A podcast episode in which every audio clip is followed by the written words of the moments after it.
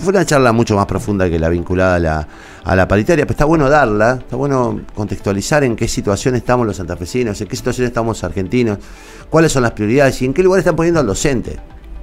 Hoy es 10 de febrero. Eh, el argumento del ministro de Trabajo, de la, de, la ministra de Educación, es que no hay presupuesto. presupuesto es una discusión de palacio. Guita tienen, mucha guita tienen. Ayer me decían que el último corte que vieron de, del ahorro del Estado son 91 mil millones. Cansaría para un aumento del 70% del personal docente. Y dicen que no tienen plata, que hasta que no tengan presupuesto no van a, a proponer la paritaria. Es un disparate, es una extorsión. Ahora, después hablamos de los gremios. Qué bien dijo este, Gustavo, son, son gremios este, que trabajan para el Estado no es que son gremios de trabajan para el Estado.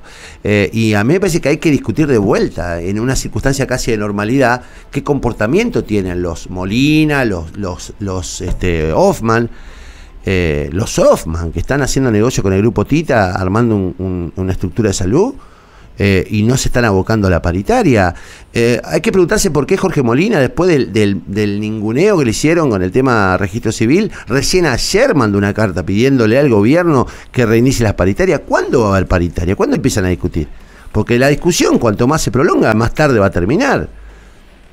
Eh, y evidentemente que hay una decisión tomada en sociedad del gobierno provincial con los dirigentes gremiales principales de seguir postergando, de, terminar sacando una solución de urgencia, como siempre, que termina siendo un 35-40, y va a haber una pérdida del, 50% del poder adquisitivo en, tres años.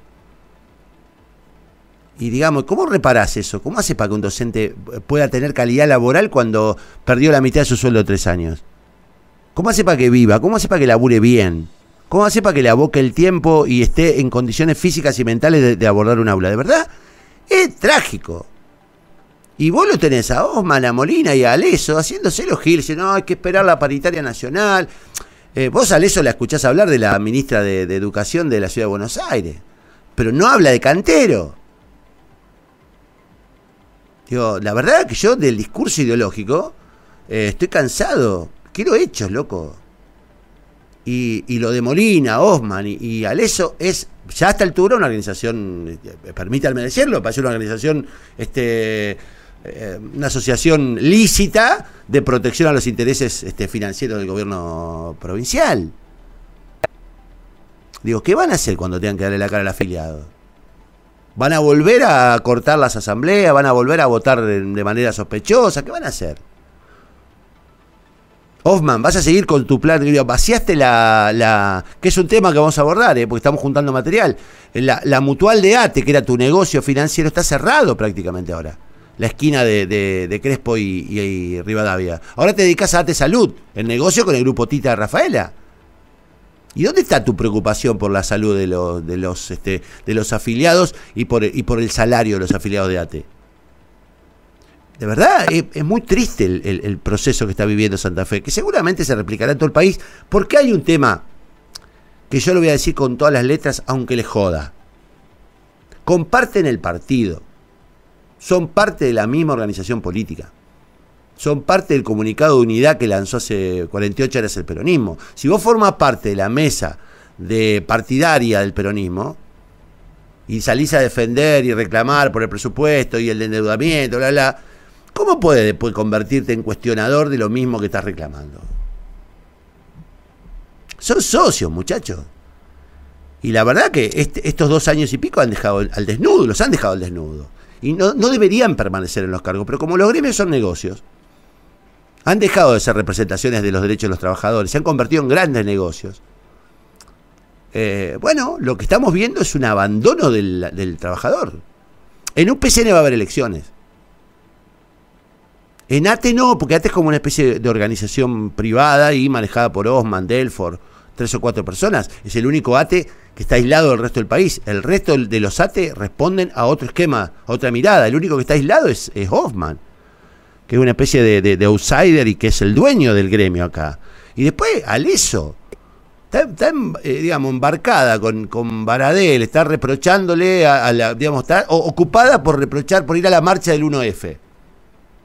Pero mientras tanto, los docentes acá, abandonado por IAPA, abandonado por la... Digo, de verdad es un desastre. Y al eso sigue, no, vamos a esperar la paritaria nacional, no hace falta, lo exigimos al gobierno, por favor, un poco de sensibilidad.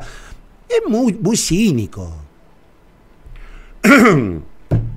Por eso Aleso no quiere hablar conmigo, porque yo estoy convencido que somos los únicos que le vamos a plantear esto. Es fácil hablar con otros medios que te preguntan, ¿cuánto le van a pedir al gobierno? Y no sé, no sé, pero ¿y cuánto? La verdad que es fácil declarar, este, sos un hábil declarante frente a quien no te pregunta. Pero salí acá, Sonia. Bancate la discusión acá sobre lo que hiciste los últimos dos años y medio. Bancate tu doble discurso con la ciudad de Buenos Aires y la provincia de Santa Fe. Bancate, poné la cara para contar por qué violaste todos los estatutos y todas las normas del sindicato y lo destruiste en un año y medio durante la pandemia. Bancate esa discusión. A que no tenés ovarios. A que si yo te llamo, vos no salís para discutir esto. Acá, vení personalmente, vení con una banda de, de, este, protectores, este, si querés, guardaespaldas. No hay agresión física acá. No hay machismo. Lo que hay es una necesidad de discutir porque vos sos mujer y representante de los docentes. Bancate la discusión al eso. Porque no te la bancás. Porque sos una cobarde. Porque le da la discusión a los periodistas que no te preguntan nada y que reciben pauta de vos. Pero cuando llegó la hora de poner la cara frente a alguien que no recibe dinero de vos, que no recibe ni te pide dinero a vos, te cagás.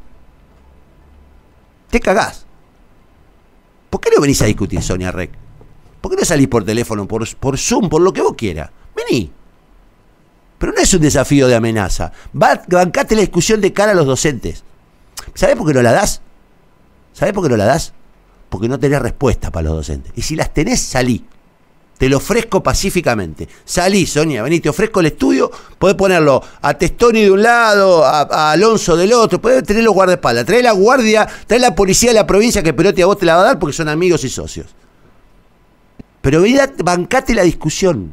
Bancate públicamente explicarle a los, este, docentes cómo los estás entregando desde hace dos años y medio porque sos compañera de partido de Omar Perotti porque si no, no hay otra explicación. Si no, si fueras honesta, si no tuvieras lo que ocultar, si no tuvieras la, desvergüenza que tenés, vendrías y me darías una entrevista.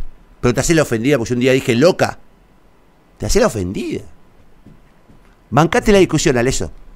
A Molina no se lo pido porque tengo un problema judicial con él todavía que resolver. Y a Hoffman no, porque Hoffman de verdad es un empresario. Se ha convertido en el empresario de la salud privada. Pero vos seguís siendo la secretaria general de los docentes. Y si no lo sos más, andate, Sonia. Deja gente digna y honesta que, represente a los docentes y que pelee por sus derechos. Porque vos lo que estás haciendo es cuidar la cuenta del, docente, del, gobierno, no de los docentes. Los estás entregando a los docentes. Los estás entregando con esta dilación, con esta apatía, con esta, con esta te amenazo pero no, no hago nada en otro momento, en esta misma circunstancia, hoy tendrías a 5.000 docentes en la calle, como hacías con Lipchi, como hacías con Bonfatti, como hacías con Wiener. 10.000, estarías movilizando en Rosario, en Santa Fe, eh, tendrías carpas blancas, pero como gobierna tu partido, te haces la boluda. Dame esa discusión, Sonia. Desmentímelo. Vení y desmentímelo. Poné la cara y decir a tus eh, afiliados que no es lo que yo digo. Que no es como yo digo. ¿Te la bancás, Sonia? ¿O no te la bancás? Yo le voy a pedir a la producción que te llame ahora. Y que te llame durante todos los días para que salgas al aire. ¿A que no te bancás, Sonia, a dar el debate?